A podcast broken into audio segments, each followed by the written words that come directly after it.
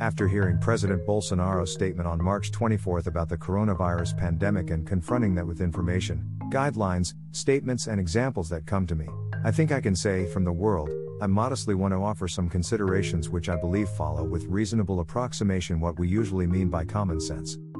Yes, it is necessary to have a lot of determination to make decisions and assume the responsibilities arising in a scenario that, like this one, involves such complex situations in the areas of health, economy, and life in society in general. However, determination and courage, including to face the inevitable controversies arising from the actions that the moment requires, are not enough.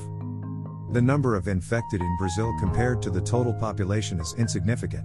It is true, today, March 25, the number of infected in Brazil is 2,201 with a lethality rate of approximately 2.1%, less than half world average, according to WHO data. In other words, we are still in control of the situation.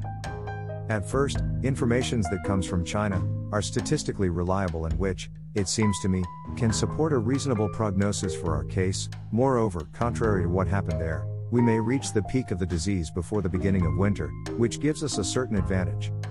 The data are as follows 81% of those infected are asymptomatic or have mild symptoms. 14% of cases have more severe symptoms, but do not result in death. 5% are the most critical cases, which can lead to death. Of these cases, between 3.5% and 4% are elderly people over 60 years old who already lived with some disease. IBGE data for 2020 estimate approximately 30 million people over 60 years of age.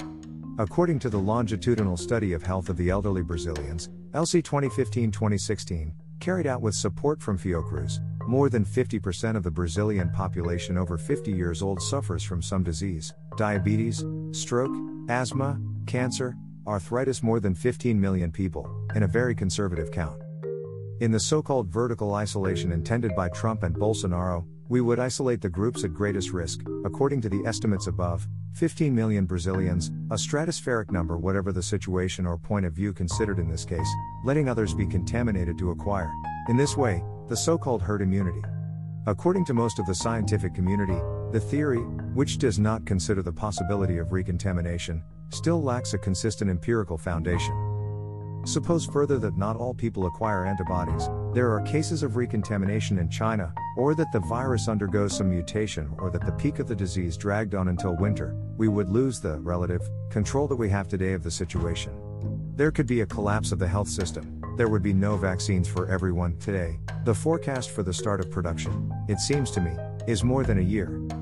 Seriously, at this moment, betting on a saving theory and seeing what will happen can even be criminal. It is worth accessing the link above and reading the BBC article in full.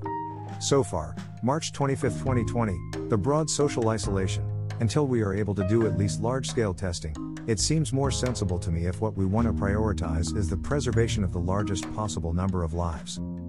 There will be economic losses for all of us, for sure. Perhaps, as some economists say, the cure is more lethal than the disease itself, who knows? In this scenario of social isolation, what should day laborers, manicurists, barbers, street vendors, freelance waiters, motorcycle couriers do to survive? And will formal jobs be maintained? For how long? At what cost? These questions also take our president's sleep away. How to minimize the effects of the impending crisis? We can try to reduce taxes in the industrial sector, reduce payroll taxes, temporarily reduce salaries, or install them in installments. Distribution of basic food baskets and Bolsa Familia on a larger scale. And the resources, which are now so well used in the culture, sports, and tourism, could not temporarily increase the health budget? In addition, in Brazil, retirees are the mainstay of many families, and every penny received goes directly to the consumption of food and medicines. Perhaps will be possible reduce their IR tax rates or exempt them. Anyway, Mr. President, I think it is worth trying a more conservative way out, at least for now.